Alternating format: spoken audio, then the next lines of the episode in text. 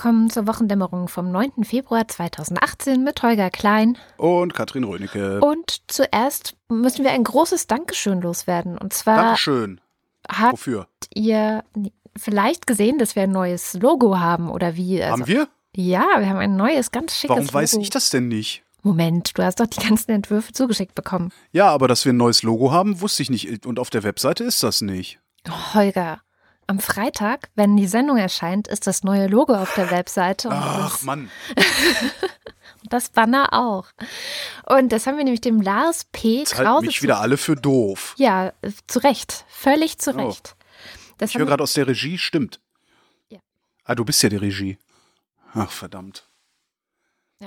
du hast es nicht So. leicht. Du bist Nee. geknebelt und geknechtet hier Ja. in dieser Sendung.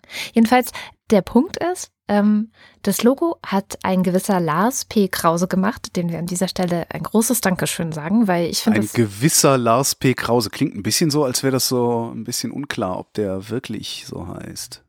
Na, bei solchen Künstlern weiß man ja nie, aber Weiß man ja nie, genau. Genau. Ich heiße ja auch nicht wirklich Holger Klein. auf der Rechnung stand jedenfalls Lars P. Krause. Und ähm, ja, ich finde, das sieht ziemlich cool aus. Also ich meine, du, du kennst, du tust nur so, als ob du es Ich nicht kenne ja kennst. die, nein, ich kenne ja die? Entwürfe. Ich weiß jetzt aber nicht, wofür ihr euch dann letztendlich entschieden habt, weil es ist eure Firma. Ich bin hier ja nur, ich, ich bin hier ja nur der Lohnansager. Moment, ich hatte dir auch das als. Ach, egal. Jedenfalls, genau, ich finde das eigentlich ganz schick. Mich hat es so an die Fusion erinnert, irgendwie, also an das Festival, auf das ich ähm, vielleicht hoffentlich dieses Jahr mal wieder gehe. Und meine Mutter meinte nur, ist ja ein bisschen wie bei Stalin, ne? Ja, genau. Und dafür, dass sie das gesagt hat, äh, werden wir sie gleich mal morgen wegverhaften lassen, ne? Äh, ja, wenn, wenn, wenn, wenn wir dann die Macht in diesem Land endlich haben, die diktatorische Macht auch über das Ach, Militär und die Das Polizei. geht so. Das geht so? Ja, ja, das geht so. Wir, kommen- wir kommen dann mal rum, Schwiegermutter. Nun ja, also Lars P. Krause, bester Mann. So. Und dann habe ich noch einen Nachtrag zur letzten Woche. Und zwar hatten wir ja relativ lange über den Thomas Fischer gesprochen. Und es gab einen Kommentar, der eingestiegen ist mit dem Satz, ich habe den Eindruck, dass ihr beiden den Sinn der Kolumnen von Fischer nicht verstanden habt. Ah, Jetzt Ähm, bin ich aber mal gespannt. Genau, dann kam so eine Erläuterung, was der Fischer macht, also dass er eben alles mit juristischen Normen bewertet und das bezieht sich auf die Aussage, dass du, glaube ich, gesagt hast, dass bei dem Fischer, das ist so einer, der hat einen Hammer und für den sieht alles wie ein Genau. Nagel aus, ne? Fischer betrachtet jedes Phänomen, das er betrachtet, immer nur mit der, Ju mit, mit der Juristerei oder wie man das nennt. Genau, und da sagt halt der Kommentator, ja genau, das ist halt sein Ziel, weil er zeigen will, dass es wichtig ist, das so zu machen, auch im Journalismus, weil sonst die Demokratie gefährdet ist. Ist jetzt so Ja, nee, das bestreite ich. Ja, ich würde das nämlich auch bestreiten. Vor allem, ich habe mir dann nochmal wirklich alles angeguckt, also wirklich alles, also nochmal alle Artikel, die zu dem ganzen Thema auch da sind, also zu dem Thema Dieter Wedel, die Artikel, die da sind. Und dann ist mir aufgefallen, dass das, was Fischer macht, ähm, in erster Linie die Debatte zu verkürzen ist. Also er verkürzt die Debatte auf irgendwie zwei Artikel, die er da so, so als Pars pro Toto Beispiel nimmt und aus den beiden Artikeln nicht mal alle Fälle, sondern nur die, bei denen man eigentlich ziemlich schwer argumentieren kann. Die anderen lässt er einfach weg. Und ich hatte dann so ein bisschen das Gefühl, so insgesamt, dass er einen Hyperfokus auf das legt, was er kritisieren kann. Mhm. Und dass er die anderen Aussagen, also die Gesamtbreite der vorliegenden Aussagen gegen Dieter Wedel, überhaupt nicht beachtet. Also das ist Das- einfach ignoriert. So. Möglicherweise kann er das ja auch gar nicht, weil er ja durch die Juristenbrille da drauf guckt. Ähm, und ich Wieso? Aber muss bestreite. nicht ein Jurist auch alle Beweise angucken? Also ich meine, und alle Aussagen sich durchlesen von irgendwelchen Zeugen. Er muss sich alle Beweise angucken. ja. Ja. Ob er jetzt jeden, jeden Beweis, der ihm vorgelegt wird, auch äh, in gleicher Weise würdigt, das ist immer noch ihm überlassen. Also das ist äh, an, wenn du jetzt aus, ich sag mal, juristischer Perspektive betrachten würdest, was Fischer da macht, dann ist da nichts dran auszusetzen. Das ist schon völlig in Ordnung, was er da tut. Aber was ich bestreite ist, dass es demokratiegefährdend sei, wenn man es nicht ausschließlich so machen würde. Denn das Zusammenleben von Menschen lässt sich nicht ausschließlich über Gesetze regeln. Das wäre dann eine Technokratie. Dann könntest du nämlich eine Gesellschaft ähm, mit, mit ja, zwar hoch, hochkomplexen, also mit sehr umfangreichen äh, Input-Output-Gleichungen irgendwie beschreiben und kontrollieren, aber dann hättest du halt, ja, du hättest eine Technokratie. Und wenn du vor Gericht stehst, da geht es ja nicht ausschließlich um Beweis. Es gibt ja so diesen schönen äh, Spruch von wegen, da steht Aussage gegen Aussage. Ja, genau. Es geht vor Gericht auch um Glaubwürdigkeit. Ja, genau. Ja. Aber wenn du die glaubwürdigen Zeugen einfach ignorierst und nur die unglaubwürdigen beachtest, ist es doch. Die glaubwürdig sind oder nicht, das allerdings liegt wiederum im Ermessen des Gerichts. ja. Also mein Problem ist ein ganz anderes. Mein, mein Problem ist tatsächlich, dass die Rechtsprechung oder sagen wir mal die, das, das Recht ist im Grunde, wenn äh, so wie es da steht und wenn es nicht ausgelegt wird, wenn es nicht äh, ja atmet, sag ich mal, ist das nichts anderes als eine Ingenieurswissenschaft. Mhm. Ja, bestimmte Eingabe erzeugt bestimmte Ausgabe. Ja. So, bestimmtes Vergehen erzeugt bestimmte Strafe. Damit kannst du eine Gesellschaft aber nicht abbilden, weil eine Gesellschaft hochgradig irrational funktioniert. Menschen sind immer irrational. Ja, es ist, äh, beste Beispiel ist der Homo economicus, der, der, der nicht funktioniert. Ähm, obwohl er eigentlich in der Theorie, also in den, in den Modellen der Mathematiker, sehr, sehr, sehr gut funktioniert. Äh, Aber sobald du versuchst, das auf die Realität zu übertragen, funktioniert eben diese, dieser, dieses einfache Regelwerk nicht mehr. Und darum musst du auch die Ränder betrachten. Und das macht Fischer nicht. Das ist aus seiner Perspektive völlig in Ordnung. Aber ich Es sind ja finde, nicht dass mal nur Ränder. So, ich, ich, ich, ich habe mir halt jetzt vorgestellt, also als ich das nochmal so, so gelesen habe, also ich werde auch nochmal versuchen, alle Artikel, die ich da gelesen habe, in die Shownotes zu schreiben. Ähm, ich habe mir vorgestellt, dass man so eine Tabelle macht, in die man reinschreibt, okay, welche Zeugenaussagen liegen vor, sage ich jetzt mal so. Ja, also welche ähm, welche Aussagen gibt es? Und ähm, die schreibst du so rein und dann ähm, dann sollte man eigentlich so eine Art unabhängige Jury vielleicht nochmal da drauf schauen lassen, die so bewertet, wie glaubwürdig, wie wenig glaubwürdig ist das eigentlich? Findet man das? Also, also ist, ne, passt das in das Gesamtbild? Weil das ist ja auch noch so ein Ding, dass irgendwie die Aus, also dass die Aussagen sich so sehr ähneln und wirklich so nach so, so einem System klingen. Und dann würde ich gucken, hat Thomas Fischer sich dazu geäußert. Und ich würde behaupten, also das wäre jetzt meine These, äh, was mein Eindruck einfach nochmal ist, so im Nachgang, dass er sich nur auf die kapriziert, die man wahrscheinlich sowieso für unglaubwürdig halten würde. Und was ich noch viel stärker finde, ist, dass er ja dann dieses, hatte ich ja letztes Mal auch erzählt, dieses sogenannte Sternchensystem einführt. Auch da habe ich nochmal genau hingeschaut und mir ist aufgefallen, dass es einfach nur eine These ist, die er überhaupt gar nicht nach seinen eigenen Kriterien der Urteilsgründung, ja, wenn man jetzt diesem äh, Kommentator auch folgt, das Ja, aber so, das, das macht er ja gern. das, das, da liefert er gar keine Beweise für. Ja, ja. Also das macht er ja gerne. Es ist eine bloße These. Und, und warum wird diese These plötzlich eingeführt und aber die ganzen anderen Zeugenaussagen komplett ignoriert? Also Weil das sonst- ist also eigentlich. Einmal, einmal im Zweifel für den Angeklagten. Ne? Was, was der da macht, ist, der guckt, da ist der Wedel, der wird jetzt total verurteilt. Und er guckt, wo gibt's denn eigentlich Zweifel an dieser Totalverurteilung? Und legt die, legt die aus oder legt die da. Das finde ich, ich finde das gar nicht so verkehrt.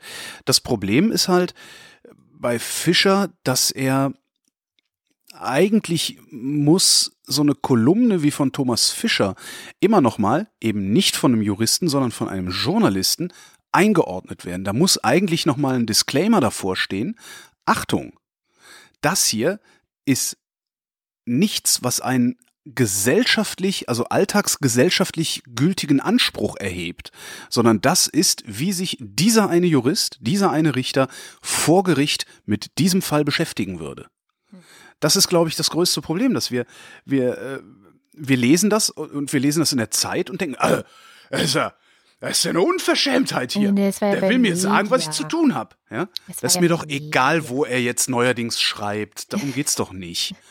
Das, also Naja, wir, wir spulen uns, wir spulen uns da auf, dass das in einem ganz bestimmten, in, in, in einer ganz bestimmten Publikation, dann mache ich es halt abstrakt, damit wir nicht über so einen Unsinn noch diskutieren müssen. Es ist halt vollkommen egal. Also der, der publiziert in einem Medium, das äh, im Grunde ein Medium ist, das den Alltag, die Realität möglichst in all ihren Facetten bearbeitet. Aber er bearbeitet ausschließlich diese kleine Facette Juristerei.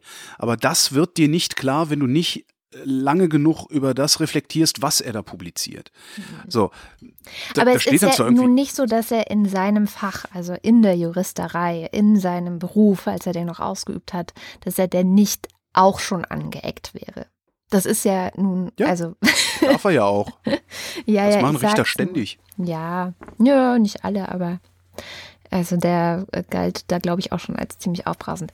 Naja, ich fand es einfach nochmal, weil ich glaube wirklich, dass, ähm, dass es tatsächlich nicht mal, also ich habe den Eindruck, du stimmst dem ja jetzt zu, dass es schon so seine Richtigkeit hat, wie er das juristisch macht. Ich hatte eigentlich den Eindruck, dass das auch schon wieder zweierlei Maß ist, mit denen er Ja, das, dann ist. das, das, das, das ist ja sein gutes Recht. Nee, Das ist ja sein gut, doch, also natürlich, es ist sein gutes Recht, durch seine Brille auf die Realität zu gucken. Und seine Brille ist die Juristerei. Daraus halt nur einen. Anspruch an die gesamte Realität abzuleiten, halte ich für falsch. Und das machen mir zu viele Menschen. Ja, das ist ein anderes Problem. Aber egal. Kommen wir zu was anderem. Na gut, äh, Venezuela und Tunesien habe ich ja unter Beobachtung. Ähm, in Tunesien gibt's nichts Neues, außer dass die beiden Kidiras nicht gegeneinander spielen werden bei der WM, glaube ich, aber egal. Venezuela gibt's was Neues. Und zwar hat der Internationale Strafgerichtshof in Den Haag Voruntersuchungen eingeleitet zu möglichen Verbrechen gegen die Menschlichkeit. Ähm, in Venezuela waren dafür verantwortlich Berichte von Übergriffen der Sicherheitskräfte gegen Regierungsgegner. Das sind ja, die sind verhaftet worden und äh, mit übermäßiger Gewalt gegen Demonstranten vorgegangen. Und äh, insgesamt sollen ein paar tausend Regierungsgegner festgenommen und auch misshandelt worden sein. Das ist das eine Verfahren, das der Hager Strafgerichtshof ähm, eingeleitet hat, beziehungsweise Voruntersuchung eingeleitet, hat, muss man immer sagen. Also da gibt es noch keine Anklage. Der andere Fall ist ein alter Bekannter von uns, und zwar Rodrigo Duterte ist wieder da. Na, Rodrigo Duterte ist der zweite Fall, wo der Strafgerichtshof äh, Voruntersuchungen eingeleitet hat. Und zwar ähm, geht er jetzt diesen Vorwürfen der illegalen Tötungen hinterher. Seit 2016 äh, sind nämlich fast 4000 Menschen ähm, bei Polizeieinsätzen getötet worden. Ähm, laut Duterte und seiner Regierung sind das ja alles Kriminelle und Drogenhändler. Äh, laut Menschenrechtsaktivisten und der Opposition im Land ist das halt, weiß Gott, gar nicht so. Und vor allen Dingen werden die halt einfach getötet, ohne dass sie vorher mal angeklagt wurden oder sowas. Ne? Das heißt, ähm, Den Haag guckt jetzt, ob das mit den Todesschwadronen in, äh, auf den Philippinen stimmt oder nicht stimmt. Und Duterte hat gesagt, ja, ach ja, ich bin ja so, diese Vorwürfe gehen mir ja so auf den Nerv. Ja, macht mal. Ähm, wenn es dann zu einer Anklage kommt, stelle ich mich natürlich auch dem Gericht. Aha. Ich bin gespannt. Er hat ja auch gesagt, wenn es nachgewiesen wird, dass sein Sohn mit dieser komischen Drogenmafia verbandet ist, dann soll die Polizei ihn umbringen. Und davon war jetzt Mhm. ja auch nie wieder die Rede irgendwie. War, war das Drogenhandel? Nee, das waren doch diese äh, Drogenschmuggler. Klamotten. Klamotten äh, genau. Nee, es ging um Drogenschmuggler, dachte ich. Aber der oder? war doch auch Klamottenschmuggler. Oh mein Gott. Was für eine Familie, ey. Vielleicht reiben wir uns da gerade auch irgendwelche Sachen zusammen. Ich hab noch was. Komm, ich, wir, wir- ich mogel uns jetzt, ich mogel uns jetzt die komplette Sendung über äh, um den Koalitionsvertrag drumherum, Oh, damit wir über ja. den Scheiß nicht reden. Sehr gut, sehr gut. Ich habe auch noch Der. Dow Jones, äh, der amerikanische Aktienindex, ist abgestürzt und zwar hat er so viele Punkte wie noch nie verloren. Ähm, das ist jetzt in absoluten Zahlen, ist das halt immer so eine Sache. Ne? 1175 Punkte hat er nachgegeben. Am Montag war das. Mhm. Ähm, minus 4,6 Prozent. Ich vermute mal, dass er schon mal prozentual mehr verloren hat. Ich weiß es ehrlich gesagt nicht. Und das hat er gemacht, und das finde ich eigentlich ganz interessant. Ähm, das hat er gemacht, weil, also, die Aktienmärkte, die boomen so sehr und Immobilien boomen so sehr, weil das Geld unglaublich billig ist, weil die Zentralbanken die Zinsen nahe Null haben. Ne? Also Geld ist billig zu kaufen, also kaufst es billig und gibst es aus und packst das dann halt irgendwo hin, äh, wo es sich vermehrt. Jetzt hat ähm, vor einiger Zeit schon die Federal Reserve in den USA ähm, eine Zinswende angekündigt, hat gesagt, oh, Zinswende und hat dann mal, ich glaube, ins, zweimal um ein Viertel Prozent die Zinsen erhöht.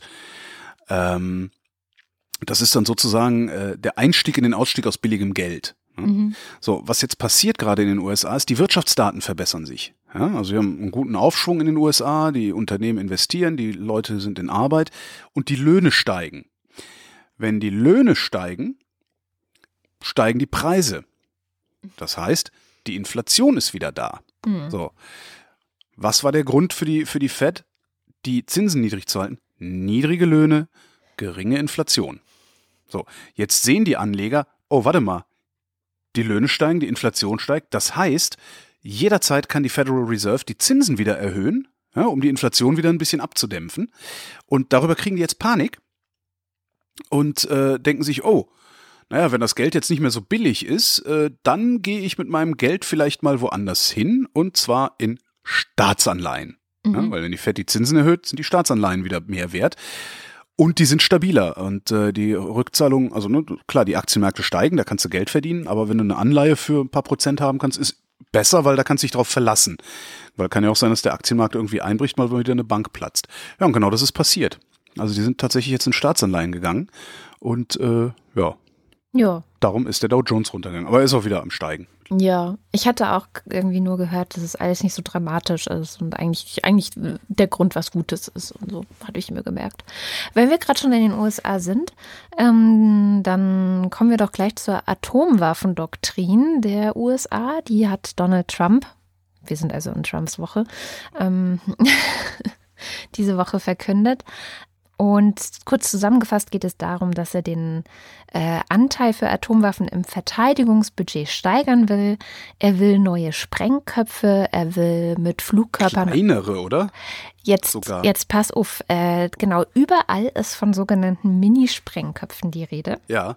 Und wenn man aber genau hinschaut, das sagen dann nur noch manche Medien dazu, dann ist eine solche Bombe oder ein solcher Sprengkopf ähm, schon stärker oder krasser als die Bombe, die auf Hiroshima gefallen ist. Ja, gut, das sind sie ja nur alle.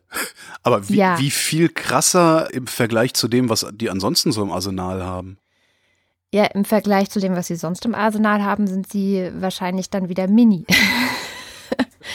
Genau, also sie sind einfach flexibler einsetzbar. Ähm, das ist auch genau der Grund, warum sie das haben wollen, weil sie irgendwie die Möglichkeit haben wollen, da schneller zu reagieren, falls irgendwas passiert. Und das ist genau der Punkt. Also dieser James Mattis, was der Verteidigungsminister von den USA ist, der hat irgendwie das Gefühl anscheinend oder er erklärt die Welt zu einem gefährlicheren Ort, als sie vor ein paar Jahren noch war. Und äh, da frage ich mich doch, warum ist die Welt denn plötzlich ein gefährlicherer Ort? Also wenn man sich weil Kim Jong äh, genau. Il Bum, weil Kim der Jong Bum, genau. Kim Jong Bum, weil der irgendwie, weiß ich nicht, den Finger aus der Nase genommen hat. Ja, aber warum hat er den Finger aus der Nase genommen? Also weil er böse ist, ja, ist.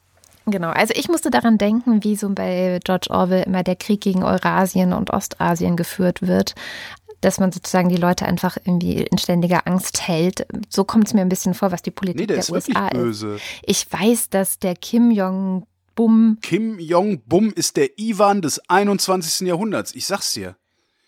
Ja, die Frage ist halt, machst du da mit? Ne? Es gab jetzt ja auch ja. gerade wieder diese Münchner Sicherheitskonferenz, die sich auch alle sehr besorgt jetzt zeigen durch die Entwicklungen. Auch gerade die Entwicklungen in den USA, die sich ja, also zumindest Donald Trump, der sich ja irgendwie äh, wieder in so einen kalten Krieg reinbegeben will. Das hat auch Dietmar Gabriel, nee Quatsch, das hat China Hast du gerade Dietmar Gabriel, Gabriel gesagt? Das finde ich ziemlich Gabriel. lustig. Dietmar Gabriel und Bernd Höcke. Entschuldigung, es ist spät. Ich bin heute auch so ein bisschen. Dietmar Gabriel, sehr geil. Ich sofort twittern. Oh mein Gott. Also, Jedenfalls, China hat gesagt, das ist eine kalter Krieg-Mentalität, die die USA da fahren. Sie setzen weiterhin auf diese defensive Verteidigungsstrategie. Sie wollen Frieden in der Welt und sie wollen, dass das Atomwaffenabkommen, nämlich zur Abschaffung der Atomwaffen, dass das weiter vorangetrieben wird. Russland hat gesagt, sie sind enttäuscht. das fand ich irgendwie auch so geil. Wir sind enttäuscht. Und Dietmar Gabriel ja. äh, sprach von einem, ja, also hat halt Sorge, dass es ein neues atomares Wettrüsten gibt. Und dann muss man noch die Meldung aus den USA dazu nehmen, die ich diese Woche auch sehr bemerkenswert fand, dass das Pentagon vom, das Pentagon vom Weißen Haus beauftragt wurde. Ich, Entschuldigung. Das wird schön. Ich finde ja, dass der Sendungstitel Dietmar Gabriel zu Besuch im Pentagon heißen sollte. Nee, Dietmar Gabriel und Kim Jong-bum zu Besuch Im, im Pentagon. Im Pentagon. Alter Schwede. Okay. Einmal durchatmen. Also, hm. es soll eine Militärparade in Washington geben, noch dieses Jahr. Und dann. Stimmt, ich habe sehr gelacht, weil Kim Jong-bum ja auch immer eine macht. Ne? Genau, dann kam heute die Nachricht so. Einen Tag vor Beginn der Olympischen Winterspiele hat Nordkorea eine Militärparade abgehalten. Mhm. Dabei wurde auch die neue Interkontinentalrakete gezeigt. Das ist so geil. Militärparaden machst du ja, um dem Feind, dem Imaginierten, zu zeigen, wie stark du bist. Das, ich finde das so albern. Ja, aber nur wenn aber du einen kleinen ich mein, Penis hast, oder? Also ich meine. Ja, nee, vor allen Dingen, also ich meine, Nordkorea hat doch genug Spione im Pentagon, die brauchen das doch gar nicht, die wissen doch sowieso, wie stark die USA sind. Ja, es ist, also es ist auf jeden Fall erschreckend. Also ich finde es wirklich erschreckend. Und dann gibt es ja noch dieses Memo der Republikaner. Es gab ähm, im Geheimdienstausschuss, das ist wie bei uns, gibt es in den USA auch Geheimdienstausschüsse, da sitzen Leute drin, welche von den Republikanern, welche von den Demokraten. Und rate mal, was die Sachen sind, die im Geheimdienstausschuss besprochen werden. Geheim. Ja, also die sind einfach mal so, geheim. Ja. Die sind, die, die, die sind einfach, die müssen geschützt werden und da gibt es genauso wie bei uns auch Verträge, dass man darüber nicht sprechen darf und so. Und dann gab es diesen ähm, Abgeordneten namens Newms, deswegen heißt es auch das Newms-Memo. Und er hat gesagt, ja, ich habe hier so ein Memo gemacht aus dem Geheimdienstausschuss und das wird beweisen, dass das FBI und der CIA gegen Donald Trump arbeiten hatte Donald Trump darum gebeten, es zu veröffentlichen. Dann gab es eine Riesendebatte und einen Riesenaufschrei und Trump hat gesagt, ja, natürlich werde ich es veröffentlichen, weil hinterher weiß ja die ganze Welt, dass diese ganzen Russland-Vorwürfe und äh, die Untersuchung des FBI, dass das alles Quatsch ist und eine Verschwörung und er nennt das ja selber auch immer wieder Hexenjagd. Auf Twitter hat er dann, nachdem das News-Memo erschienen ist, sogar geschrieben, es rehabilitiert mich vollständig. Ähm, also hat es das nicht getan? Nein, es ist wirklich komplett lächerlich. Also es sind auch nur vier Seiten.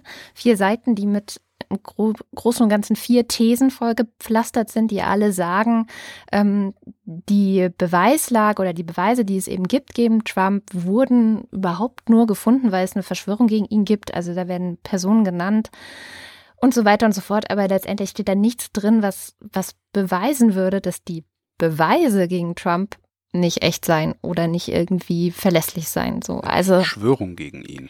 Es ist eine Verschwörung. Ich bin gespannt, ob es die nächsten Wahlen gibt bei denen oder ob die ja, abgesagt werden, weil es eine Verschwörung gibt. Das Krasse finde ich halt, dass zum Beispiel ähm, das CIA oder, oder auch so ein früherer CIA-Direktor Direktor das überhaupt nicht lustig finden, weil den Verbündeten der USA jetzt gerade signalisiert wurde, so übrigens, eure Geheimdiensterkenntnisse, die ihr uns so zur Verfügung stellt, sind überhaupt nicht sicher. Es könnte sein, dass jederzeit irgendein so republikanischer Hansel daherkommt und die einfach mal veröffentlicht. Ja. Oha.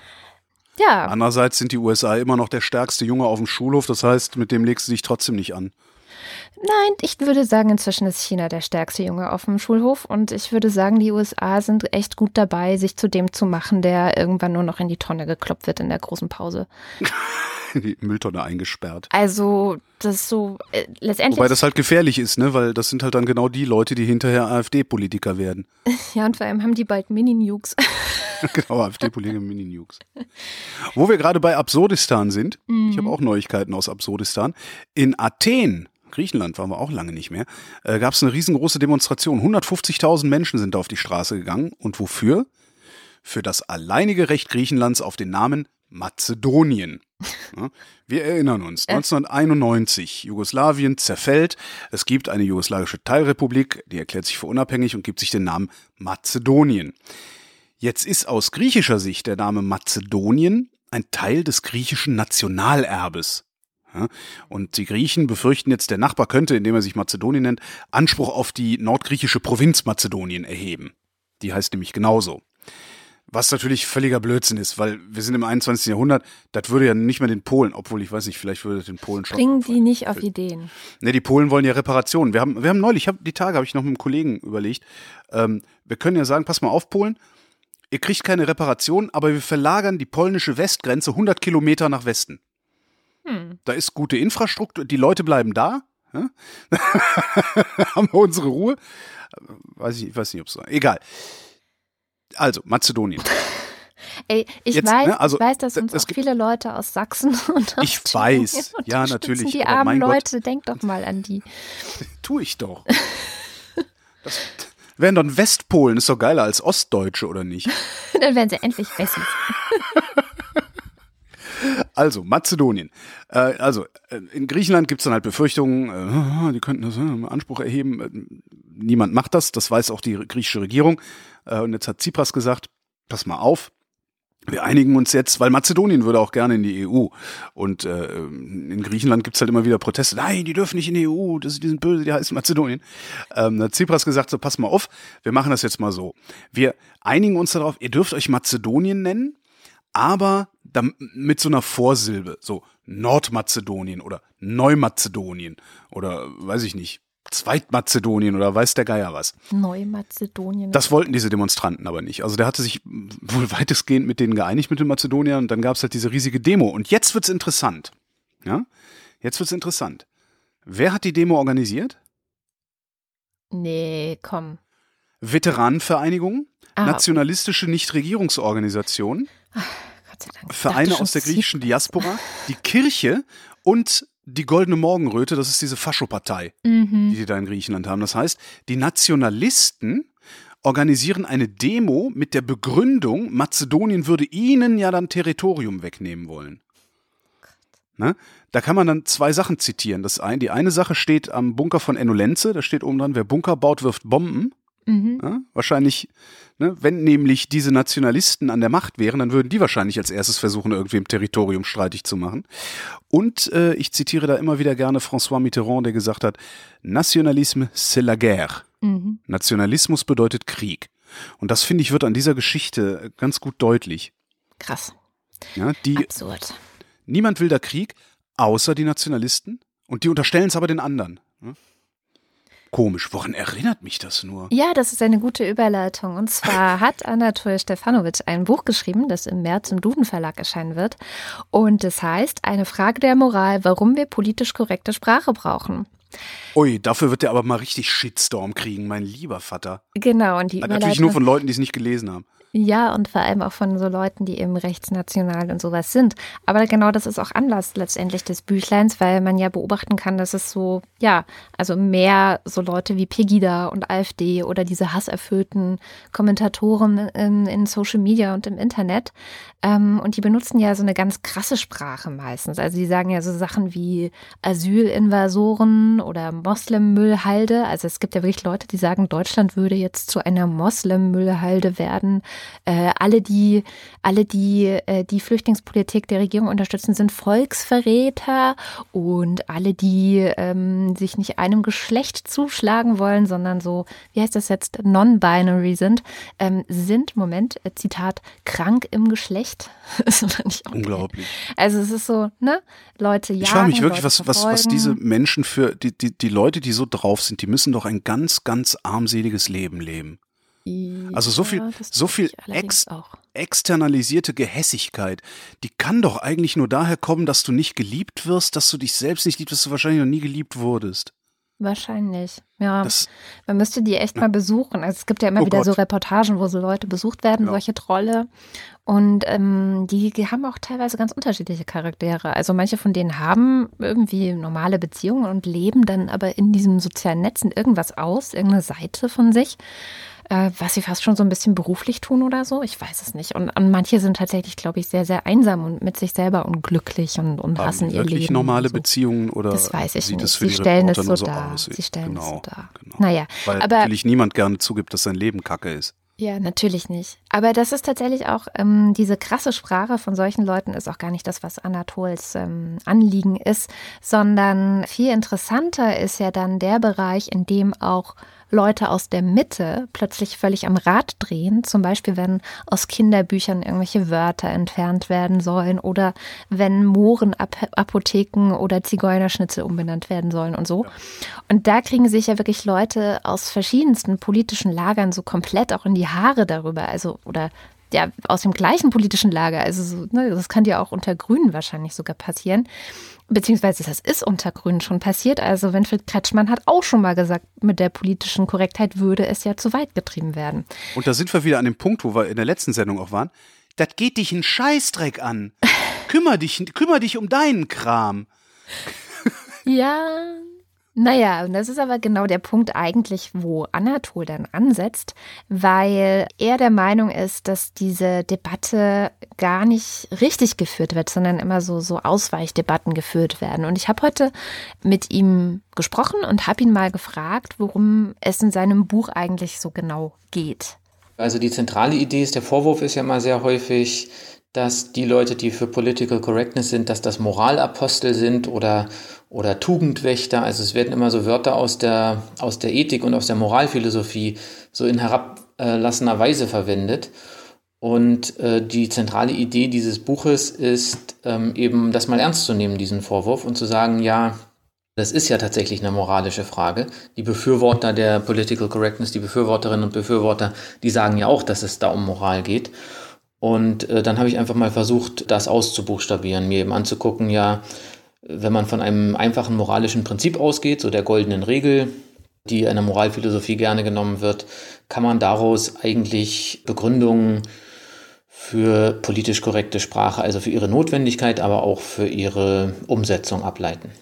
Also die goldene Regel ist ja, man kennt die so in verschiedenen Formen, also so als Sprichwort, was du nicht willst, dass man dir tut, äh, das fügt auch keinem anderen zu.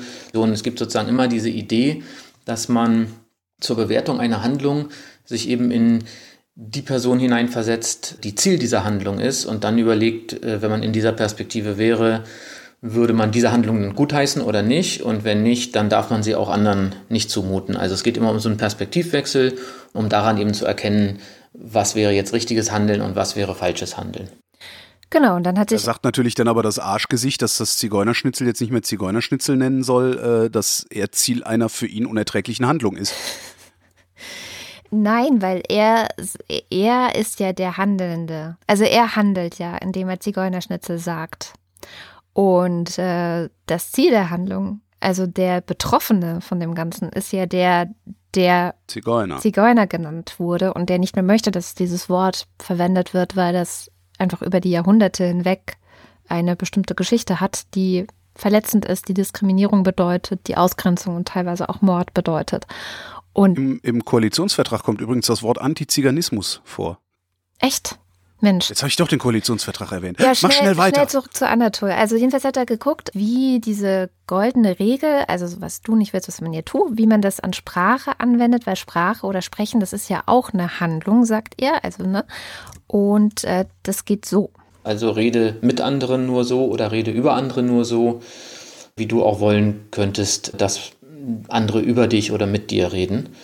Dieses zentrale Prinzip versuche ich dann eben auf verschiedene Aspekte der politisch korrekten Sprache anzuwenden, auch auf Gegenargumente, die dann kommen, um eben zu gucken, inwieweit sich daraus etwas ableiten lässt. Diese goldene Regel ist nicht ganz einfach anzuwenden, das ist ja kein Patentrezept, bei dem man dann einfach sagt, ja, ich vergleiche das immer einfach mit der Regel. Es gibt da eine ganze Reihe von Schwierigkeiten, die man auch in anderen Bereichen hat, wenn man diese goldene Regel anwenden will. Perspektivwechsel ist ja das eine. Äh, ich muss ja die, in der Lage sein, mich in die andere Person hineinversetzen zu können. Natürlich gibt es auch so Probleme wie ähm, individuelle Variationen. Also man kann natürlich sagen, ja, ich äh, finde dies und das nicht schlimm, also darf ich das auch anderen antun. Äh, also diese individuelle Ebene, die muss man, mit der muss man irgendwie umgehen. Es geht ja äh, um, um so eine Art Verallgemeinerbarkeit. Genau. Also das ist genau das Problem dann letztendlich. Ähm, so ein bisschen wie bei Kants ähm, kategorischen Imperativ fehlt halt hier diese Verallgemeinerbarkeit. Es funktioniert halt nicht, sondern es muss halt immer wieder zwischen verschiedenen Individuen letztendlich aus, ausgehandelt werden. Hm. Weil das, was dich verletzt, ist vielleicht was anderes, als was mich verletzt. Und ich versuche dann im Idealfall natürlich, mich so ein bisschen in dich reinzuversetzen. Genau. Und ähm, ja, Anatol will aber auch gar nicht so wie, wie Kant sein, sondern er möchte es lieber so ein bisschen konkreter werden lassen. Und wir haben ja hier diese konkreten Debatten. Ich habe schon angesprochen, also man streitet sich über Zigeunerschnitzel, dann gibt es diesen Pippi Langstrumpf, äh, hieß früher Negerkönig, heißt jetzt Südseekönig. Das finden viele ganz schlimm. Dann gibt es ja für das Zigeunerschnitzel den Vorschlag, es einfach Paprikaschnitzel zu nennen.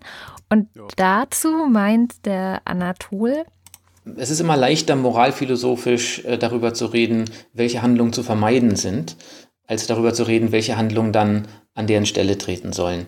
Weil es einfach, also sowohl intuitiv als auch aus, aus sozusagen so logischen Gründen leichter ist, Einigkeit darüber herzustellen, wie man nicht behandelt werden möchte, als jetzt also eine, eine allgemeingültige oder sich, sich darüber zu verständigen, in dem Sinne, dass, dass man sich in der Diskussion darauf einigen kann, ja, es gibt bestimmte Dinge, es gibt bestimmte Arten und Weisen, auf die möchte eigentlich niemand behandelt werden.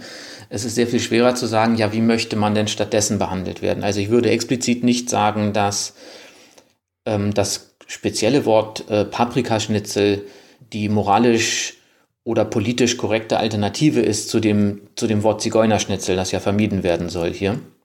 Sondern ich würde sagen, das, was zu vermeiden ist, ist das Zigeunerschnitzel, denn das Wort Zigeuner ist eine herablassende Bezeichnung, wird auch von großen Teilen derjenigen, die so bezeichnet werden, so empfunden.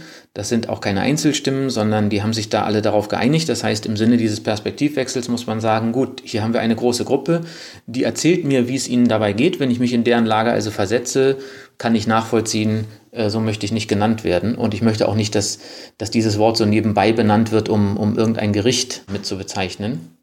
Genau.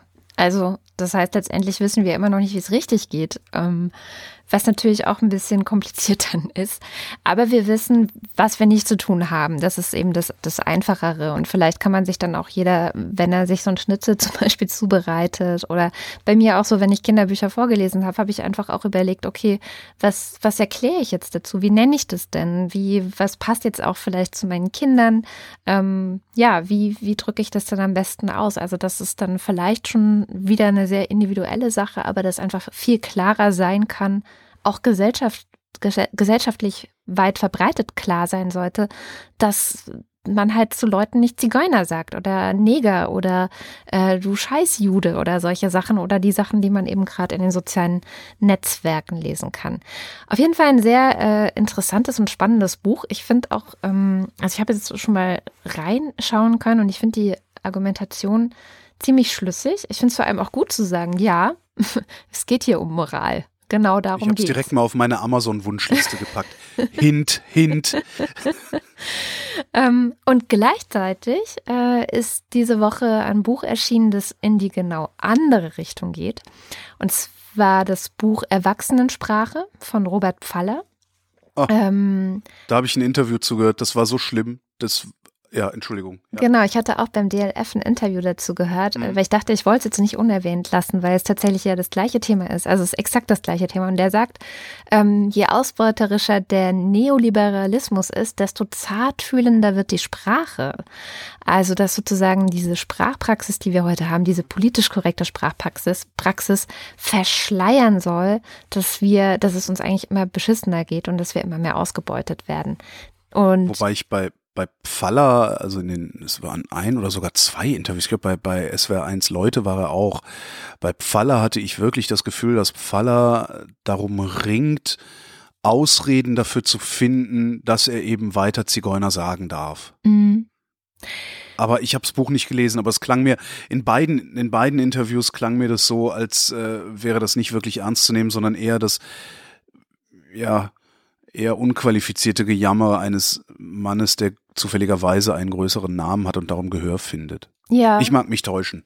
Ja. Kommt's mir vor. Es ist halt tatsächlich, glaube ich, die Debatte, ähm, dass die, um die es ja eigentlich geht oder wo viele Leute ja auch Angst vor haben, ist ja, dass man vielleicht irgendwann irgendwelche Sachen nicht mehr sagen darf. Also, und da geht es ja dann immer sofort, und das schreien die Leute dann ja auch sofort, Zensur, ähm, wir haben hier Meinungsfreiheit und so. Und da habe ich den Anatol nämlich auch nochmal drauf angesprochen, meinte mhm. so, naja, letztendlich darf ich doch sagen, was ich will. Also, äh, und er meint?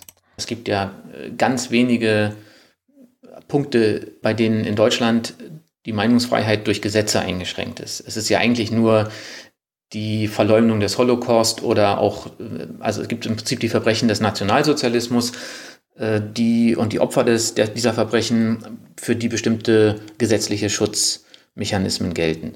Bei ähm, diesen anderen Dingen, äh, die in, in den Zusammenhängen mit der politisch korrekten Sprache diskutiert werden, da geht es ja sehr, sehr selten um Vorschläge, äh, Gesetze einzuführen, äh, zusätzliche gesetzliche Regelungen oder irgendwas zu verbieten oder in irgendeiner Weise zu bestrafen. Es wird oft so getan, aber ich glaube auch deshalb habe ich versucht, das in diesem Buch sehr stark auf die moralische Ebene zu ziehen und zu sagen, wir reden hier nicht über Gesetze, wir reden nicht über gesetzliche Verbote, sondern wir reden darüber, ja natürlich, ich kann meine Meinung, äh, meine Meinung kann ich sowieso äußern, darum geht es ja erstmal gar nicht, es sind ja nicht die Inhalte, um die es da geht, sondern die Form. Ich kann natürlich verwenden, welche Wörter ich verwenden möchte. Das heißt aber noch lange nicht, dass das ein, ein moralisches Sprechen dabei herauskommt. Also ich darf auch Dinge tun, die äh, unmoralisch sind oder, äh, oder unethisch. Nicht alles, was unethisch ist, ist auch verboten. Wir, wir sind ja auch in anderen Bereichen bereit zu akzeptieren, dass man Handlungen bewerten kann. Das ist ja sowieso ein häufiges Missverständnis bei dieser Art von Verfechtern von Meinungsfreiheit, so zu tun, als ob Meinungsfreiheit bedeutet, dass ich meine Meinung sagen darf und niemand anders darf diese Meinung dann bewerten. Genau. Das fand ich nochmal den springenden Punkt. Also, dass genau das eigentlich ein Scheinargument ist, weil letztendlich die Meinungsfreiheit natürlich auch für diejenigen gilt, die dann sagen, nee, Moment mal, du redest hier auf eine Art und Weise, das ist so ja, nicht in Ordnung. Das ist, das ist halt, ja, die, die Leute, die es dann missbrauchen, jetzt im ethischen Sinne missbrauchen, müssen dann halt auch damit leben, dass sie von mir Arschgesicht genannt werden. ja, genau. Wobei die zeigen mich dann wiederum wegen Beleidigung an, weil das können die ja überhaupt nicht verknusen, wenn sie selber mal Gegendruck kriegen. Ja, also das Buch. Zum Ende der Sendung hätte ich noch ja. was aus der Welt der Wissenschaft äh, mitgebracht. Ja. Und zwar eine äh, wirklich faszinierende Studie, ähm, eine Arbeit über den Gender Pay Gap. Mhm. Also die ungleiche Bezahlung von Frauen und Männern, äh, obwohl die gleiche Arbeit verrichtet wird. Mhm. Das Problem dabei diesem Gender Pay Gap ist ja, je nachdem, wen man fragt, je nachdem, wie man misst, äh, ist der unterschiedlich groß. Ich glaube zwischen was 23 Prozent und 7 Prozent oder 6 Prozent. Also der, der sogenannte bereinigte Gender Pay Gap ist irgendwie bei 7 oder 8 Prozent in der Regel und der unbereinigte, der aber eigentlich auch schon auf eine gewisse Art und Weise bereinigt ist, ist bei 22 oder 23, je nachdem. Also von Jahr also zu Jahr. So viel, so viel Prozent weniger verdienen Frauen im Vergleich zu Männern, äh, auch wenn sie die gleiche Arbeit machen. So, jetzt hast du das Problem, bereinigt, unbereinigt, egal was du machst, du kannst es nicht wirklich messen, weil du nie in einer diskriminierungsfreien Umgebung messen kannst. Mhm. Ja? Jedes Unternehmen, das du hast, überall wo Arbeit und, und, und Gehälter verteilt werden, ist nicht diskriminierungsfrei. Ja. Aus welchen Gründen auch immer. Ja? Der Chef mag deine Nase nicht oder er mag meine Nazis. Schon ein Diskriminierungsproblem. So, jetzt sind die Wissenschaftler hingegangen, haben sich angeguckt, wo, wo finden wir denn eigentlich eine diskriminierungsfreie Arbeitsumgebung? Und die findest du in der sogenannten Gig Economy. Mhm. Bei so einer Firma wie Uber. Ja. Genau das haben sie gemacht. Sie haben einfach mal die Daten von Uber bekommen und haben die ausgewertet und haben gesagt, okay, Uber ist diskriminierungsfrei. Es unterscheidet nicht zwischen Geschlechtern, es unterscheidet nicht nach Alter, es unterscheidet nach gar nichts, sondern für Uber da arbeitet halt eine, eine, eine, Software im Hintergrund. Für diese Software ist es vollkommen egal, ob du Mann oder Frau bist.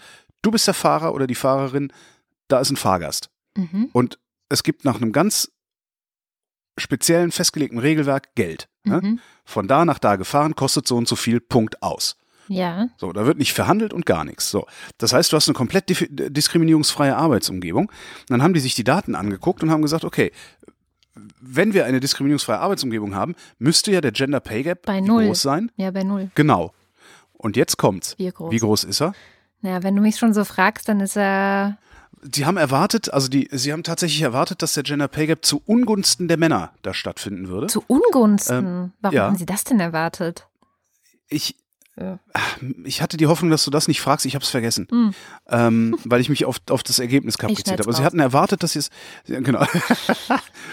Also sie hatten erwartet, dass der Gender Pay Gap sich zu Ungunsten der Männer ähm, äußern würde. Ist aber nicht so, sondern obwohl es in einer diskriminierungsfreien Umgebung ist, haben sie einen Gender Pay Gap gefunden. Frauen verdienen auf Uber 7% weniger als Männer. Mhm. Im Durchschnitt. Das ist der bereinigte. Ziemlich genau. Dann ja. Mhm. Es ist faszinierend, ne? Das, also das ist schon wirklich faszinierend. So. Und sie haben sogar identifizieren können, warum das so ist. Erzähl. 20 Prozent dieses Gender Pay Gaps kommen daher, ähm, wo du fährst und wann du fährst. Mhm. Frauen fahren an anderen Tagen oder zu anderen Zeiten auf anderen Strecken. Ah, okay. Das gibt ja, wahrscheinlich das so einen Nachtzuschlag und so, ne? Ja, nee, das, das ändert sich. Das, das macht nichts. Also so. die, da wo die Männer nachts um drei die Barbesucher fahren, ja. fahren die Frauen sonntags nachmittags irgendwas. Und sonntags nachmittags so. ist genauso gut bezahlt wie nachts um drei. Also das haben sie schon rausgerechnet. Das ist schon sehr, sehr speziell. Also es ist okay. wirklich interessant. Mhm. Also 20 Prozent dieser 7 Prozent kommen ähm, daher, wann du fährst und wo lang du fährst. Jetzt kommt's.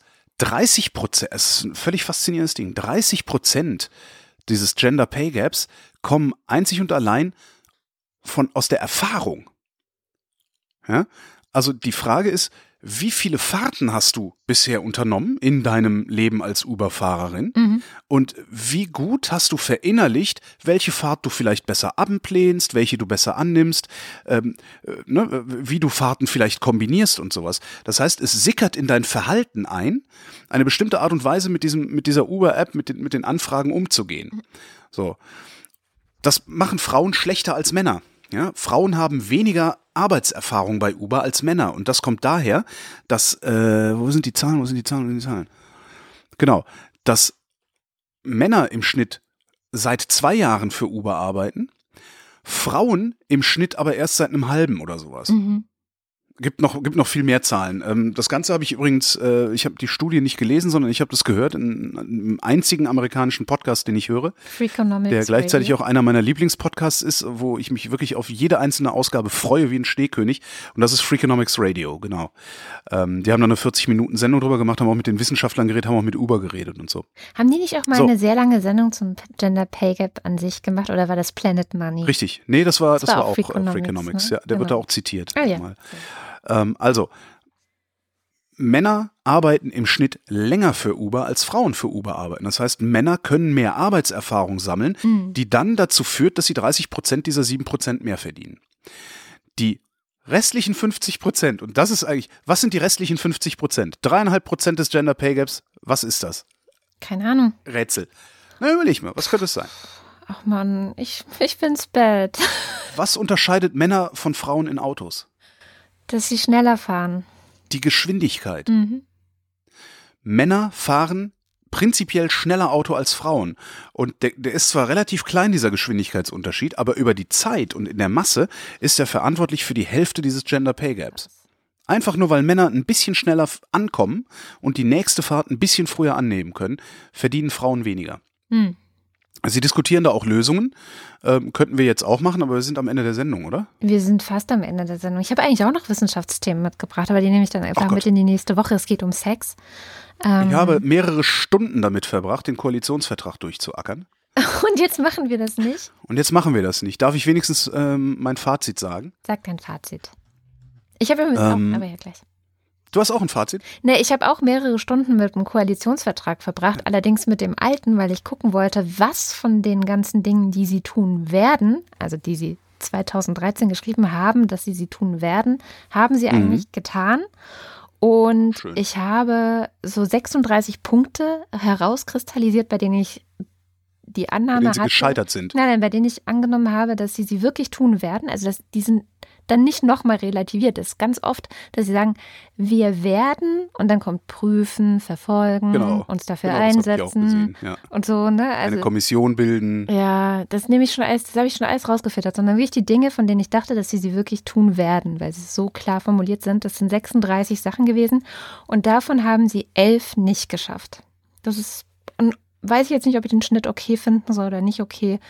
Ich Aber- finde den Schnitt okay, weil ja, so Regierungshandeln findet hier nicht im luftleeren Raum statt. ja, genau. Ähm, als sie diesen Koalitionsvertrag gemacht haben, wussten sie nicht, dass 2015 eine Million Flüchtlinge hier reinströmen. Das ist zum, Zum Beispiel, Beispiel. einer der Punkte, genau. Das sind so, das sind so Sachen, ähm, glaube ich, da, da, da wirft dich immer was aus der Bahn. Roll with the punches, sagen die Amerikaner. Absolut. Und du? Ähm, ich, ja, ich habe mir den im Wesentlichen angeguckt. Also ich habe auch gesagt, ähm, in diesem Koalitionsvertrag, da stehen äh, drei unterschiedliche Dinge. Wir werden, wir sollen und es sollen. Ja, es wird als äh, gelegentlich auch im Passiv gesprochen. Es gibt so, ach komm, ich fange jetzt nicht mehr doch ein bisschen. Es gibt, ähm, wir schränken die Rüstungsexporte für Drittländer ein, bla bla bla bla bla, äh, Kleinwaffen. Sollen Kleinwaffen grundsätzlich nicht mehr in Drittländer exportiert werden? Das ist ein Wahnsinnspassus. Die wollen keine Pistolen, keine Maschinenpistolen mehr in Drittländer verkaufen. Ja? Aber sie sagen nicht, wir verkaufen keine Pistolen mehr, Genau, keine sagen Kleinwaffen sollen. mehr, sondern sollen. Und das heißt, es ist eine Person. Hintertür auf. Ja. Es ist eine Hintertür auf. Nee, dritte heißt keine NATO-Staaten. Ähm, wir sind erster NATO, zweiter, dritte sind die außerhalb. Nein, ich meine, dritte Person soll nicht verkauft werden. Das ist dritte Person passiv, oder? Ach so, meinst du? Ja, ja, genau, genau, ja, das ist passiv. Nicht wir verkaufen keine, genau. Ja. Genau, genau. Und das, das lässt halt eine Hintertür auf. Und das passiert in diesem Koalitionsvertrag recht häufig, dass äh, es, es sollen formuliert wird oder halt wir wollen. Da kann man alles formulieren. Ich will zum Beispiel, ich habe äh, jetzt ein, ein paar äh, Filme über alte Mercedes gesehen und ich will einen, 103, einen 124er Mercedes haben. Falls sich also in der Hörerschaft jemand mit solchen Fahrzeugen auskennt, ich bräuchte eine Kaufberatung. Ähm, ich will auch im Übrigen ein freistehendes Haus äh, mit Pool. Am und See. ich will- möchte am See. Genau, am See. Ne, wollen kann man viel. Das heißt, äh, was immer die Koalition will, äh, sie muss es nicht kriegen und kann hinterher sagen, ja, Pech gehabt. Und was sie sagen, ist auch, wir werden, wie du auch gesagt hast, und was dann aber oft abgeschlossen wird mit, wir werden prüfen, wir werden zusehen das. Und, und das wird halt immer viel relativiert. Mhm. Nichtsdestotrotz, man darf, äh, jetzt, ich muss vorausschicken, man darf nicht vergessen, die SPD ist im Eimer, so oder so. Ja? Ob die SPD jetzt in diese Koalition geht oder ob die SPD nicht in diese Koalition geht, die sind im Arsch, die können nicht gewinnen. Das Einzige, was sie machen können, ist tatsächlich diese Erneuerung zu machen. Mhm.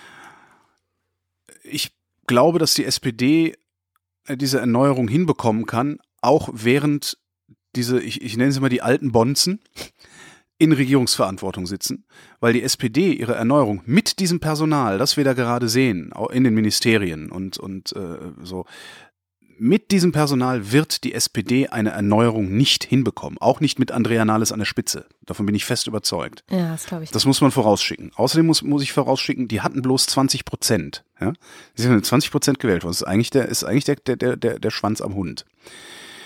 Wenn ich mir diesen Koalitionsvertrag so angucke, man kann unheimlich viel daran kritisieren. Ja, ja, ja, ja, ja. Ich denke wirklich, dass, also sozialdemokratischer als das, kann so ein Papier nicht werden, solange diese äh, alten Bonzen da oben sitzen und im Grunde den Ton angeben. Mhm. Und genau darum, denke ich, sollte die Parteibasis diesem Ding zustimmen. Ich bin der Meinung, diese große Koalition sollte zustande kommen, weil besser wird es nicht. Die Grünen hätten da sicherlich noch ein paar andere Sachen reingeschrieben, aber es sind nun mal Koalitionsverhandlungen zwischen Union und SPD und ich glaube nicht, dass die SPD da noch mehr raushandeln kann. Und wenn man sich dann auch noch die Ressortverteilung anguckt, hat die SPD, das ist die letzte Chance für die SPD, nochmal richtig Gestaltungsmacht ja, sie haben das Finanzministerium und auch mal richtig ne? zu gestalten, ja, ja, und außen. Ja. Das, da, da kann man schon, schon da kann man schon echt was wuppen. Was, was die Parteibasis aber dringend machen sollte, ist ähm, dem Ding zustimmen und wirklich auf dem nächsten Parteitag die Parteiführung schon mal anzählen und wirklich alles alte Spitzenpersonal zum Teufel jagen. Äh, vor allen Dingen diesen Seeheimer Kreis, ja, und alles, was da so assoziiert ist, die repräsentieren nämlich ein Industrieland der 80er Jahre, das es nicht mehr gibt. Und die sollten zur nächsten Bundestagswahl wirklich eine, eine, eine frische, eine glaubwürdige, also unverbrauchte bundesweite Liste sozusagen aufstellen, mit denen sie dann in die Wahl ziehen und da dann wirklich eine Sozialdemokratie für die Zukunft neu definieren, was auch wirklich nicht schwer ist. Das ist überhaupt nicht, es ist, äh, ich halte es für ein Kinderspiel zu definieren, was ist eigentlich Sozialdemokratie im 21. Jahrhundert. Die, die Themen liegen auf der Straße. Mhm. Ja, Im Zweifelsfall Im liegen die in Form einer umgefallenen Seniorin auf der Straße, die alleine nicht mehr hochkommt, weil sie nämlich den Arzt nicht bezahlen kann. Und so weiter. Das ist so das Fazit. Ich könnte jetzt noch komplett durchgehen durch den Koalitionsvertrag. Ich fand, habe da einige interessante Sachen drin gefunden. Zwei sage ich noch. Ich habe ähm, das Ding zuerst durchsucht nach Sätzen, die mit wir werden anfangen. Mhm. Und das Ganze dann noch ein bisschen ausdifferenziert. Ähm, was ist, also die, die Kopie, die ich hatte vom Koalitionsvertrag, ist ähm, mit Zeilennummerierung gewesen. Oh je, ja, ja, die habe ich auch. So, und äh, immer wenn ich mir was rauskopiert habe, hat es die Zeilennummerierung mitkopiert. Und dabei ist folgender schöne Satz rausgekommen. Ähm, es gibt nämlich Zeile, Zeile 70, 71 steht, steht was und die 71 ist rübergerutscht. Ich lese vor. Wir werden Migration in Zukunft besser steuern und ordnen, sowie die Integration von 71 Zugewanderten in unsere Gesellschaft umfassender fordern und unterstützen. Da wäre der Seehofer aber glücklich. Großartig, oder? Ich lache darüber die ganze Zeit schon Tränen. Und ich habe noch ein sehr, sehr schönes Ding gefunden. Schade, dass es nicht 72 war. Mensch. Stimmt, aber ich fand das so schön. Ich dachte so, was, was steht denn da? Und dann ist mir erst aufgefallen, dass. Oh Hier, also Sie haben ja ähm, so Energiewende, Energieversorgung und so, da haben Sie ja einen riesen Block drin. Also schon echt erstaunlich und auch erstaunlich detailreich. Und da habe ich aber auch einen sehr schönen Satz gefunden. Also, äh, wo ist denn? Wir werden wir werden mehr Akzeptanz für den Netzausbau schaffen und zu dessen Beschleunigung beitragen, bla bla bla bla bla. Die politischen Vereinbarungen unserer Parteivorsitzenden gelten fort. Mhm. Das muss ein Satz sein, den die Union da reingeschrieben hat. Und sie haben wir werden und dann unsere Parteivorsitzende geschrieben. Das heißt, dieser Satz, also der, der, das Ende des Satzes bezieht sich auf Angela Merkel, mhm. aber als Parteivorsitzende, nicht als Bundeskanzlerin. Achso, ich habe das jetzt so verstanden, dass alle Parteivorsitzenden, alle beteiligten Parteivorsitzenden Ach so. was vereinbart haben miteinander. Ja. Also Scheiß. Angela Merkel. Ach, und ich dachte, ich hätte so einen schönen, ach Mist. Oder ich hatte so eine schöne, oh Mann, ja, du hast ja recht. Wahrscheinlich meinen die tatsächlich nicht die Parteivorsitzende, sondern, sondern die, die Parteivorsitzenden. Parteivorsitzenden. Schade, ich hatte mich so gefreut, das heute Abend erzählen zu können. Es tut mir jetzt irgendwie leid. Was machen wir denn da jetzt? So. Wir machen einfach den Kasten zu hier. Kasten zu? Wolltest du nicht noch was? Ja, muss halt nächste Woche. Naja, also eine Sache, okay, also ein. naja, Hinten nach der Verabschiedung, da machen wir dann noch anderthalb Stunden Koalitionsvertrag. genau. Nein, also ich habe zwei Wissenschaftsthemen mitgebracht. Das eine ist kurz, das mache ich jetzt schnell. Und zwar, man weiß jetzt, wie der erste Brite aussah, der vor 10.000 Jahren ungefähr gelebt hat. Lass mich raten, Ähm, wie Prinz Charles. ja, genau, mit Überbiss und große Nase und so ein pikierter Blick. Ähm, nein, also man kann ja mit so DNS-Analysen kann man mittlerweile ja solche Sachen wie Hautfarbe, Haarfarbe und sowas, ähm, wie alt er war, als er starb und so Sachen kann man ja rauskriegen. Und äh, dieser, dieser Brite, die Wissenschaftler nennen den, den Cheddar Man. Ähm, dabei hat er gar keine Laktose vertragen. Also das haben sie auch rausgekriegt. Er hat eine Laktoseintoleranz. Ähm, aber ich habe nochmal nachgeschaut. Äh, es geht ja erstens nicht um das Cheddar, um den Cheddar, sondern um das Cheddar. Also das ist einfach der Fundort, ähm, wo man ihn gefunden hat in Großbritannien. Ort, der Cheddar heißt. Ja, es gibt einen Ort, der Cheddar heißt, wusste ich vorher ja- auch nicht. Ist ja ein Ding. Müssen wir mal unbedingt hin. Und äh, dann habe ich nochmal geguckt, das ist nämlich auch so, dass in Cheddar tatsächlich gar keine Laktose ist, wie in den meisten Hartkäsesorten übrigens. Also je länger der Käse gereift ist, desto mehr wurde der Milchzucker, also die Laktose, in Milchsäure umgewandelt. Das äh, nur nebenbei. Jedenfalls, ähm, dieser erste Brite, so wird er eben genannt, ähm, wurde nicht mal 30 Jahre alt und jetzt kommt's, er hatte dunkle bis schwarze Haut. Und zwar hatten damals nämlich alle Briten dunkle bis schwarze Haut. Ach, guck. Wir sind nämlich alle Immigranten. Und äh, genau, also wir alle Briten stammen vom schwarzen Cheddar-Menschen ab. So viel dazu. Sehr schön. Also zumindest alle Bio-Briten. Ich hätte mich gerne noch ein wenig über das Baukindergeld unter anderem aufgeregt, aber das äh, muss ja nicht. Also das, das kann man ja dann auch in der Tageszeitung nachlesen. Aber da, weil Nützt uns Einzige. das irgendwas? Nee, ne? Also ich Das meine, Baukindergeld wen? Uns. ja, mir, meinen Kindern. Ich habe Kinder. Ähm, Und wenn man, wenn, dir würde, okay. Also, die Idee ist, jetzt also doch Koalitionsvertrag. Die Idee ist folgende. Du äh, verdienst weniger als 75, du hast weniger als 75.000 Euro zu versteuerndes Einkommen. Mhm. Dann bekommst du, wenn du zum ersten Mal ein Haus oder eine Wohnung baust oder kaufst, also Neubau oder Bestand, dann bekommst du für jedes Kind, das du hast, ja, zehn Jahre lang 1200 Euro pro Jahr Baukindergeld. Das heißt, du kaufst eine Wohnung und Ja. bekommst in deinem Fall 2400 Euro jedes Jahr. also vom Staat. 24.000 24.000 Euro. Zuschuss zu meinem, Genau. meiner Wohnung. Okay. Das ist, das, ich, Hm. ich halte das, ich halte das für, ähm, ich halte das für unseriös. Also sie, sie schränken das zwar noch ein bisschen ein. Also das, mein, mein Problem damit ist, äh, wenn man das irgendwie, man einfach mal guckt, eine Wohnung für 150.000 Euro. Jetzt lachen alle, die in, in Berlin wohnen, die in München wohnen, in Stuttgart wohnen und haben und so, die lachen. Aber wir nehmen eine Wohnung für 150.000 Euro in Bielefeld. Wirst du wahrscheinlich eine kriegen. Leipzig, genau. Wir nehmen eine Wohnung in Leipzig für 150.000 Euro. Eine Wohnung für 150.000 Euro ähm, kostet, wenn du sie kaufst, du, du, du darfst, man muss immer dazu rechnen, man hat Ko- Maklerkosten in der Regel, man hat äh, Grunderwerbsteuer, äh, dann den Notar, dann Grundbucheintrag und Scheiß. Das heißt, du hast Transaktionskosten von 15, 16 Prozent ungefähr. Das heißt, eine Wohnung für 150.000 Euro kostet per se schon mal 20.000 Euro Transaktionskosten. So. Transaktionskosten kannst du ja bei der Bank nicht leihen. mhm. Ja, die musst du Cash haben. Das ist das Eigenkapital. Das reicht aber nicht. Natürlich könntest du jetzt hingehen und kannst sagen, okay, ich habe hier mein Geld für die Transaktionskosten, ich finanziere diese Wohnung zu 100 Prozent. Das wird kaum eine Bank machen, weil du bist ein armes Schwein. Ähm, das heißt, die, ne, die, stimmt. du bist ein, nack, nackter Mensch, dem kann man nicht in die Tasche greifen. Das heißt, du willst wenigstens fünf oder zehn Prozent Anzahlung mitbringen. Das heißt, du brauchst nochmal irgendwie, sagen wir mal 10.000 Euro. Du brauchst also überhaupt schon mal 30.000 Euro auf dem Sparbuch, damit du dir eine Wohnung für 150.000 kaufen kannst, um dann in den Genuss dieses Baukindergeldes von 24.000 zu kommen. Das heißt, das Baukindergeld ist nicht für den Busfahrer, der 1400 netto nach Hause bringt, mit äh, einer Frau, die äh, beim Aldi äh, einen Minijob an der Kasse macht für 450, ja, äh, die, und die, die dann trotzdem gerade 800, 900 Euro Miete für ihre Wohnung bezahlen, sondern dieses Baukindergeld ist für Leute, die sowieso schon 30.000 Euro haben. Also die mindestens mittlere Mittelschicht, wenn nicht noch darüber. Das heißt, letztendlich ist das Baukindergeld nichts anderes als eine Zahlung an diese Leute, die ihnen garantiert, dass sie weiterhin ein dickes Auto fahren können, obwohl sie neuerdings einen Immobilienkredit abzahlen. Und ich finde das unseriös, ehrlich gesagt. Ja, vor Also ich, das, das ist, Alter äh, ich mag mich täuschen, das mag mir, das mag mir jemand in den Kommentaren gerne um die Ohren hauen. Ähm, ich finde das unmöglich.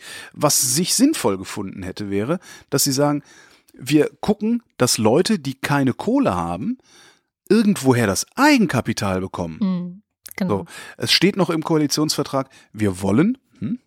also wir werden die, ne, wir werden Baukindergeld zahlen, wir wollen ein Bürgschaftsprogramm der KfW einführen, mit dem ein Anteil des Kaufpreises beziehungsweise der Baukosten selbstgenutzten Wohneigentums abgesichert wird. Dadurch kann das beim Erwerb notwendige Eigenkapital gesenkt werden. So, das heißt, von den 30.000, die ich brauche, um die 150.000 Euro Wohnung zu kaufen, Mhm. übernimmt die KfW-Bürgschaft 10.000. Ja, nämlich die Anzahlung, also die, das Eigenkapital zum Kredit. Aber die Transaktionskosten, die muss ich trotzdem noch aufbringen. Und die kriege ich auch nicht von diesem Bürgschaftsprogramm der KfW, sondern die KfW-Bürgschaft sagt einfach nur dem Verkäufer, beziehungsweise dann der Bank, äh, ja, wenn der zahlungsunfähig wird oder wenn Katrin zahlungsunfähig wird, die 10.000 Euro, die kriegt ihr von uns. Ja. Und das finde ich nicht in, also ich finde das nicht in Ordnung. Äh, Wir werden die Eigentumsbildung für Familien finanziell unterstützen. Dann unterstützt doch bitte die Leute, die es sich nicht sowieso leisten könnten, indem sie aufs zweite Auto verzichten oder ein kleineres, älteres Auto fahren, Ja, genau. sondern unterstützt doch bitte die Leute, die sowieso nichts haben. Und damit würdest du ja auch gleichzeitig die Rente entlasten, ja, weil die müssen Ja. dann irgendwann keine Miete mehr bezahlen und so. Ja, da, davon stehen so ein paar Sachen da drin äh, und aber trotzdem, ähm, ich glaube, besser wird's nicht. Ja, ja, das glaube ich auch nicht. Ja, vor allem, ich meine, wann war die scheiß Bundestagswahl? Am 24. September 2017. Ich will so langsam auch mal regiert werden, muss ich sagen. Echt? Und ich meine, Hattest du das Gefühl, dass du vor der Bundestagswahl regiert wurdest? Ja, vor allem jetzt im Nachhinein, wo ich den Koalitionsvertrag gelesen und gecheckt habe, ob die Dinge passiert sind und festgestellt habe, okay, es ist mehr passiert, als ich mitbekommen habe. Und das ist halt Ah, echt interessant. Ja, es ist wirklich, ich meine, es ist total viel in der Jugendarbeit passiert. Es ist total viel in Sachen Umweltschutz passiert. So Sachen, die irgendwie uninteressant klingen. Ähm, was ich auch herausgefunden habe, ist, dass es so ein ähm, äh, Online-Portal gibt, wo du dir den Haushalt und die Haushaltsentwicklung für bestimmte Posten die letzten Jahre anschauen kannst. Also wenn sie sagen, wir wollen mehr Geld da und da reinstecken, kannst du auch wirklich gucken, habt ihr das eigentlich gemacht? Ähm, das einzige Problem ist, dass diese Internetseite so programmiert ist, dass mein Safari und mein gesamtes System quasi hängen geblieben ist da drauf. Systembremse. Äh, also das Die mit dem Regierung als Digitalen Systembremse so, ist halt auch. Das mit dem Digitalen müssen sie immer noch ein bisschen üben. Aber ja, also ich habe einfach jetzt wirklich festgestellt, dass in den letzten vier Jahren einiges passiert ist. Und das merkt man gar nicht so. Das ist das Interessante. Das äh, kann ich eigentlich fast nur empfehlen, das mal zu machen. Äh, Wahrscheinlich Vielleicht merkt man veröffentliche ich das auch einfach mal irgendwo. Ich kann auch gerne, wir können auch gerne die Liste veröffentlichen mit diesen Wir werden, die ich da äh, Ja. rausgezogen habe. Da sind auch ein paar Sachen fett, fett markiert, die mir aufgefallen sind, worüber ich hätte noch reden können. Ja. Ja. Naja, ähm, aber lass uns doch mal wirklich jetzt zum Ende kommen, oder? Aber wahrscheinlich merken wir, äh, was du sagtest, so. wir merken das alles nicht. Ja. Eventuell merken wir es daran, dass es nicht wirklich schlimmer wird. Ja, dass es uns ziemlich gut geht, vielleicht. Ja, ja. Ja. Ja, geht's uns halt auch. Ich meine, was mir aufgefallen ist. Außer ich ähm, habe keinen Mercedes, ich will einen 124er. Ja, mir ist ein großer Unterschied zwischen den beiden Koalitionsverträgen noch aufgefallen. Den finde ich vielleicht noch zum mit drüber nachdenken ähm, für heute ähm, Nacht und übers Wochenende. In dem alten Koalitionsvertrag stand relativ häufig das Wort Miteinander. Und Mhm. zwar auch im Zusammenhang mit Leuten, die hier neu herkommen und so. Ich meine, es war 2013, das war halt vor 2015, vor der großen Flüchtlingswelle. Und dieses Miteinander-Ding, das ist rausgeflogen. Also das, das Miteinander als Substantiv, das gibt es so gar nicht mehr. Und das ist äh, ein bisschen schade, finde ich. Vielleicht sollten wir versuchen, in dieser Gesellschaft wieder mehr zu diesem Miteinander zurückzukommen.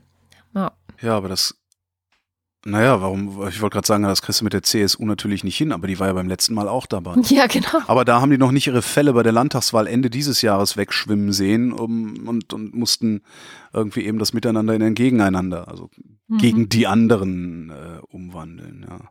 Das ist schade, aber sonst, ja, fand ich es eigentlich ganz gut. Ach so, hier, äh, vielleicht doch, dann doch noch einen habe ich. Und entschuldige, ich scroll hier gerade so durch. Ähm, wir werden mit einer systematischen Minderungsstrategie den Einsatz von glyphosathaltigen Pflanzenschutzmitteln deutlich einschränken, mit dem Ziel, die Anwendung so schnell wie möglich grundsätzlich zu beenden. Mhm. Also. Glyphosat, Glyphosat wollen sie loswerden. Hm. Ach so, und die äh, Obergrenze, Flüchtlingsobergrenze gibt's nicht. Ja, Also da, da steht zwar sowas drin, aber die ist genauso formuliert, hatte ich ja vor ein paar, äh, paar Sendungen schon mal gesagt. Ähm, Ja. Weil, also es steht auch tatsächlich im Koalitionsvertrag, bla, bla, bla. Stellen wir fest, dass die Zuwanderungszahlen die Spanne von jährlich 180.000 bis 220.000 nicht übersteigen werden. Wenn dann 250.000 kommen, werden sie sagen, oh, da müssen wir jetzt mal neu feststellen. ja. Aber ja, also die Obergrenze, die Obergrenze ist Augenwischerei für CSU-Wähler, die nicht nachdenken wollen. Und damit sind wir wirklich am Ende. Hier ein, nee, war nun schon. Ähm, genau, wenn ihr unseren Podcast mögt und zu seinem Fortbestehen beitragen wollt, dann könnt ihr das tun, indem ihr ein Abo bei Steady für uns abschließt. Alle Infos dazu findet ihr auf wochendämmerung.de. Und, Und wenn, nett über uns, nett, nett auf iTunes kommentiert, oder? Ist das nicht auch schön? Das ist auch super gut, weil wenn man nämlich nett über uns auf iTunes kommentiert, dann könnte man uns vielleicht auch mal wieder in die sogenannten iTunes-Charts hochkatapultieren. Mhm. Ich habe da neulich mal reingeschaut und da sind irgendwie immer so Sex-Podcasts und Lebensratgeber und so. Ich weiß nicht, also die Wochendämmerung findet man da jetzt gar nicht so auf Anhieb, Zer zertifizierte Ernährungsberater, die einem tatsächlich noch was anderes sagen, als hör auf, so viel zu fressen. Ja, die sehr viel Worte vielleicht dafür finden für diesen einen Satz oder so. Ich weiß es auch nicht. Ich habe da noch nicht so wirklich reingehört. Das spricht mich aber jetzt einfach auch nicht so an. Und wir sind jetzt übrigens auch auf Spotify zu hören. Also wenn ihr sowieso die ganze Zeit Musik dort hört oder andere Podcasts, dann könnt ihr uns auch einfach dort in euren Feed reinschmeißen. Was Ähm, mich ja mal interessieren würde an der Stelle, ähm, und zwar für die Spotify-Hörerschaft. Äh,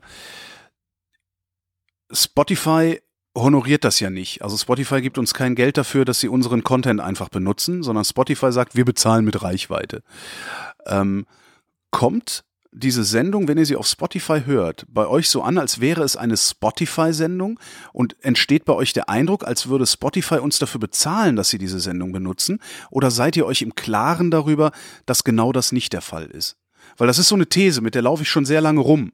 Ähm, und ich würde ganz gerne mal wissen, ob ich da recht habe oder ob ich da nicht recht habe. Also Spotify-Hörerschaft, schreibt doch mal Kommentare auf wochendämmerung.de. Es würde mich sehr interessieren, was für einen Eindruck über das Finanzierungsmodell dieser Sendung im Zusammenhang mit Spotify ihr habt.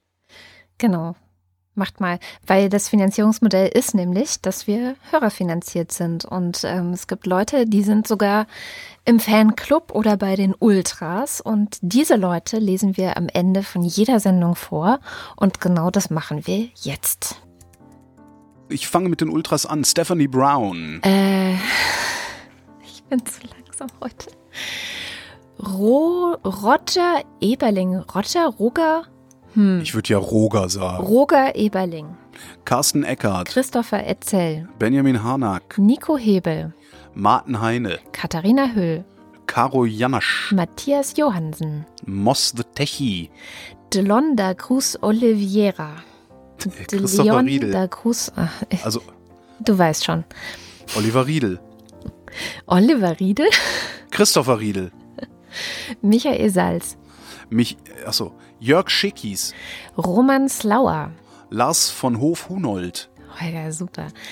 Lars Wagner. Und Justus Wilhelm. Weiter geht's mit dem Fanclub. René.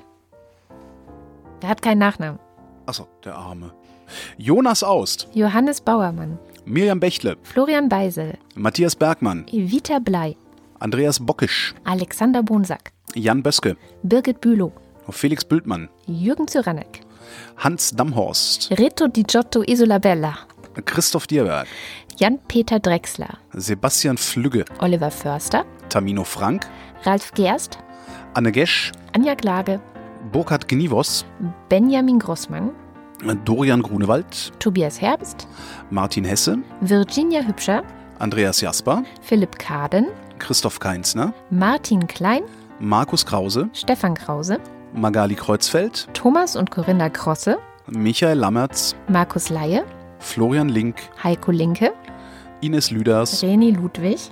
Thorsten Lünenschloss, Martin Meschke, Robert Meyer, Johannes Möller, Tina Niegel, Heiko Panjas, Liliane Peters, Gregor Pich, Josef Porta, Thilo Ramke, Robert Reyer, Bettina Riedel, Sven Rudloff, Verrutscht, Jürgen Schäfer, Kerstin Schmidt, Christina Schönrock, Jens Sommerfeld, Marie Stahn, Christian Steffen. Alexa, jetzt muss ich an der Stelle lachen. Da kann ich auch nichts dafür.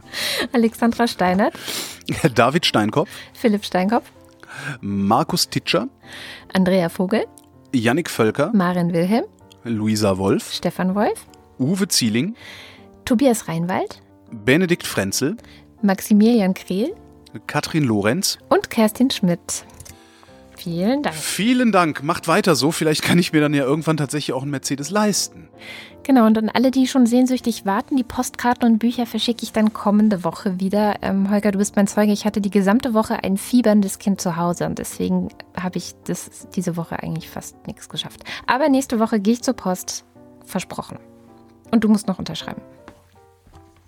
Dann das- gehst du nicht nächste Woche zur Post. Wann soll ich das denn unterschreiben? Morgen. Ach Mist. Und das war die Wochendämmerung vom 9. Februar 2018. Wir danken für die Aufmerksamkeit. Tschö. Wir haben es geschafft.